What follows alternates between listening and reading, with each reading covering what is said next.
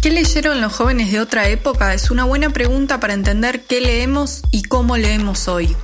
A principios de los 90, un grupo de autores, con cierto reconocimiento en el ámbito literario, comenzó una renovación en la escena local. Los hubo poetas y narradores, también críticos, ensayistas y periodistas. Entre estos últimos se destacaron María Moreno, Marcelo Figueras y Juan Forn, cronistas escritores que en esta década tan significativa se consolidaron como voces directrices de una nueva forma de narrar. Hoy voy a hablarles precisamente de Juan Forn y de su libro Nadar de Noche, publicado por primera vez en 1991. Para entonces, Forn, editor y traductor, tenía algunos libros ya publicados.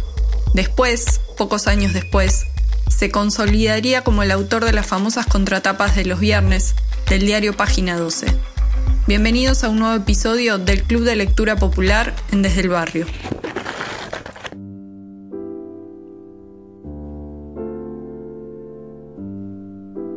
Nadar de Noche se editó en una colección llamada Biblioteca del Sur, una iniciativa editorial Planeta que resultó muy valiosa porque apostó por nuevos escritores en un momento en que la mayoría de las grandes editoriales prefería asegurarse en la reedición de clásicos y la publicación de autores consagrados o extranjeros. En los ocho relatos de este libro anida una suerte de nihilismo que pinta una época y a su generación. Es la expresión de algo roto, algo que no termina de componerse. Los personajes de Forn, eternamente jóvenes, parecen abrumados por la vida adulta. Están sometidos al amor, a las drogas, a la locura y al fantasma de los padres. Están atravesados por la música y por el dolor. También por la guerra de Malvinas. ¿Por qué? nos tuvo que tocar justo a nosotros este lugar y esta época de mierda? Se pregunta el narrador del relato El borde peligroso de las cosas. En su voz resuena como un eco la de una juventud que atraviesa la dictadura en una adolescencia temprana y se vuelve adulta en medio de una experiencia democrática defectuosa, que resulta una especie de intemperie, un campo abierto. Esta generación literaria ya no busca parecerse a otra anterior, ni siquiera pelea con su tradición. No hay mandatos, y faltan referencias. Nadar de noche, el cuento que da nombre al libro, es quizás la manifestación más concreta de esta relación filial rota. Un hijo, sobre el borde de una pileta, ya entrada la noche, habla con su padre muerto. Escuchamos a Juan Forn leer un fragmento del cuento Nadar de Noche, años atrás, para el colectivo Hijos de Babel.